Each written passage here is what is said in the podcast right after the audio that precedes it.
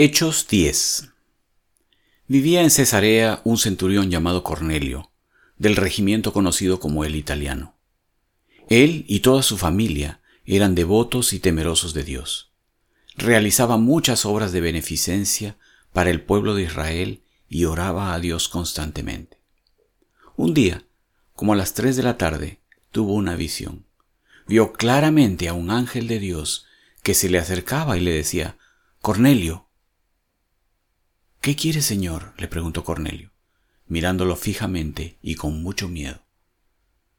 Dios ha recibido tus oraciones y tus obras de beneficencia como una ofrenda, le contestó el ángel. Envía de inmediato a algunos hombres a Jope para que hagan venir a un tal Simón, apodado Pedro. Él se hospeda con Simón el curtidor, que tiene su casa junto al mar.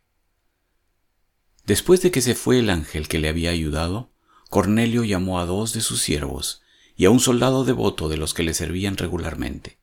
Les explicó todo lo que había sucedido y los envió a Jope. Al día siguiente, mientras ellos iban de camino y se acercaban a la ciudad, Pedro subió a la azotea a orar. Era casi el mediodía. Tuvo hambre y quiso algo de comer. Mientras se lo preparaban, le sobrevino un éxtasis. Vio el cielo abierto y algo parecido a una gran sábana que, suspendida por las cuatro puntas, descendía hacia la tierra.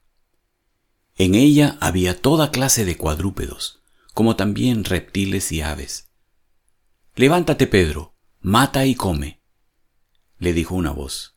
De ninguna manera, señor, replicó Pedro. Jamás he comido nada impuro o inmundo. Por segunda vez le insistió la voz. Lo que Dios ha purificado, tú no lo llames inmundo. Esto sucedió tres veces y enseguida la sábana fue recogida al cielo. Pedro no atinaba a explicarse cuál podría ser el significado de la visión. Mientras tanto, los hombres enviados por Cornelio que estaban preguntando por la casa de Simón, se presentaron a la puerta. Llamando, averiguaron si allí se hospedaba Simón, apodado Pedro. Mientras Pedro seguía reflexionando sobre el significado de la visión, el Espíritu le dijo, mira Simón, tres hombres te buscan. Date prisa, baja y no dudes en ir con ellos, porque yo los he enviado. Pedro bajó y les dijo a los hombres, Aquí estoy, yo soy el que ustedes buscan. ¿Qué asunto los ha traído por acá? Ellos contestaron, Venimos de parte del centurión Cornelio, un hombre justo y temeroso de Dios, respetado por todo el pueblo judío. Un ángel de Dios le dio instrucciones de invitarlo a usted a su casa para escuchar lo que usted tiene que decirle. Entonces Pedro los invitó a pasar y los hospedó. Al día siguiente, Pedro se fue con ellos, acompañado de algunos creyentes de Jope. Un día después llegó a Cesarea. Cornelio estaba esperándolos con los parientes y amigos íntimos que había reunido. Al llegar Pedro a la casa, Cornelio salió a recibirlo y postrándose delante de él, le rindió homenaje. Pero Pedro hizo que se levantara y le dijo, Ponte de pie, que solo soy un hombre como tú. Pedro entró en la casa conversando con él y encontró a muchos reunidos. Entonces les habló así. Ustedes saben muy bien que nuestra ley prohíbe que un judío se junte con un extranjero o lo visite. Pero Dios me ha hecho ver que a nadie debo llamar impuro o inmundo. Por eso, cuando mandaron por mí, vine sin poner ninguna objeción. Ahora permítanme preguntarles, ¿para qué me hicieron venir? Cornelio contestó, Hace cuatro días a esta misma hora, las tres de la tarde, estaba yo en casa orando. De repente apareció delante de mí un hombre vestido con ropa brillante y me dijo, Cornelio, Dios ha oído tu oración y se ha acordado de tus obras de beneficencia. Por lo tanto, envía a alguien a Jope para hacer venir a Simón, apodado Pedro, que se hospeda en casa de Simón el curtidor, junto al mar. Así que Inmediatamente mandé a llamarte y tú has tenido la bondad de venir. Ahora estamos todos aquí, en la presencia de Dios, para escuchar todo lo que el Señor te ha encomendado que nos digas.